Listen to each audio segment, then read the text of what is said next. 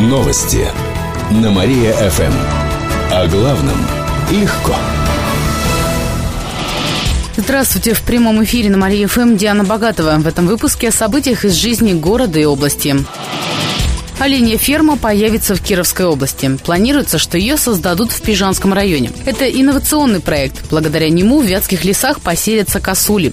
Пока они в области не водятся. Разведением косулей занимается один из местных жителей при поддержке ростовского охотничьего хозяйства. К нам в регион животных привезут из других областей. Сначала их будут содержать в специальном вольере. Они должны привыкнуть к нашим условиям.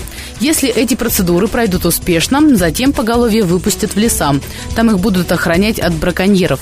Кстати, в дальнейшем косули вовсе могут заменить в наших лесах кабанов. Сейчас есть угроза африканской чумы свиней, рассказал замначальника областного управления охраны и использования животного мира Михаил Андреев.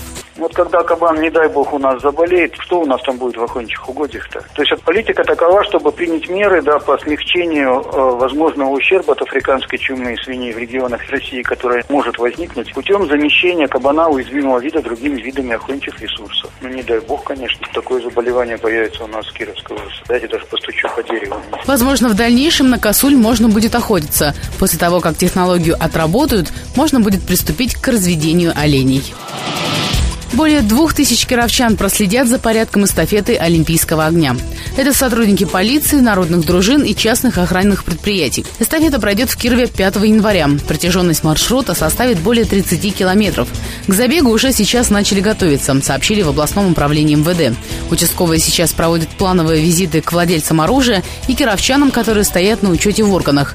Кроме того, проверяют, заперты ли чердаки и подвалы в домах, рядом с которыми пройдет эстафета. На время мероприятия в январе на улицах ограничат движение машин, а еще будут эвакуировать транспорт с обочин. В город администрации рассказали, что эстафета пройдет от железнодорожного вокзала по Ленина, Московской, Карла Маркса и другим улицам города. Увидеть мероприятие смогут все желающие, фото-видеосъемка также разрешена. Эти и другие новости читайте на нашем сайте www.mariafm.ru. У меня же на этом все. В студии была Диана Богатова. Новости на Мария-ФМ. Телефон службы новостей Мария-ФМ 77 102 и 9.